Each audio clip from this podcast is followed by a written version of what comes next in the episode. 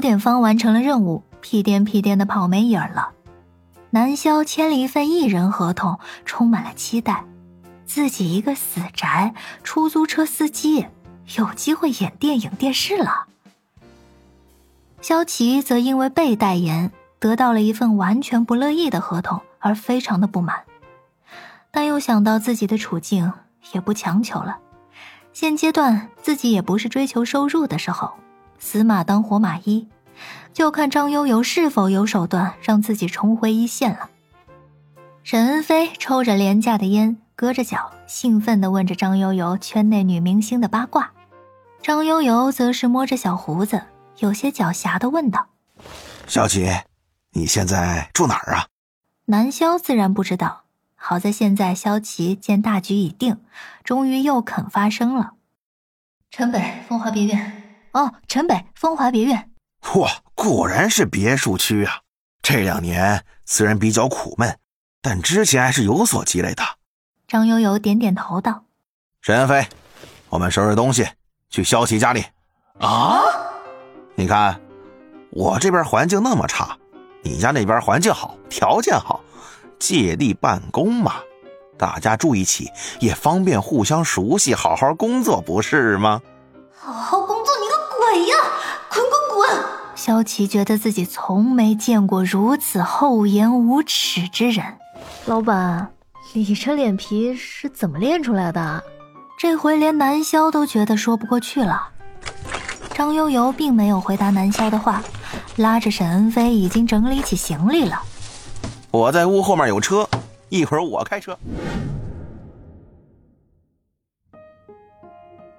萧琪这套位于风华别院的别墅，并不是他自己挣来的。虽然他童星出道，也主演了卖座的电影，但也负担不起这种豪宅。何况近几年持续低迷，也让他被归到了昙花一现的影星范畴。在经济开始拮据的时候。他都有过卖了这栋别墅的念头。这栋别墅是在萧琪最火的时候，也就是《洛尘诀》热映的时候收到的一份礼物。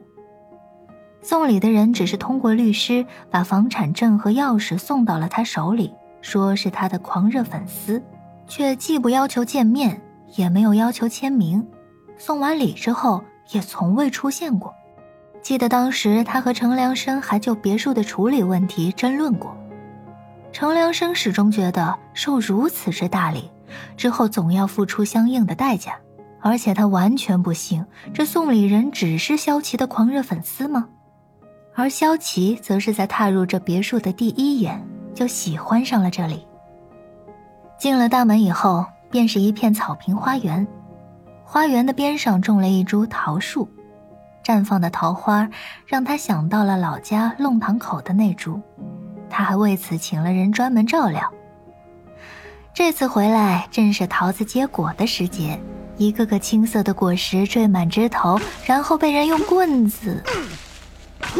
沈恩飞正倒提着一把扫帚捅着枝头上的青桃，给本大爷下来！这这，他干什么呢？萧琪气得说不出话来。南萧会意的上前，哎哎哎，别捅了，这桃树家里种的，又酸又涩，回头出去买点大桃子不行吗？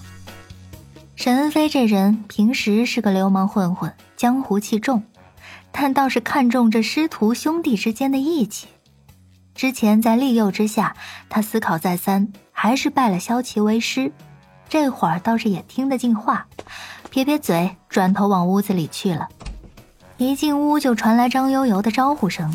他已经自顾自地把书房当做了自己的办公室。这书房很大，但由于萧琪并不喜欢看书，平常也基本用不着。但这种鸠占鹊巢的行为，还是让萧琪暗骂不止。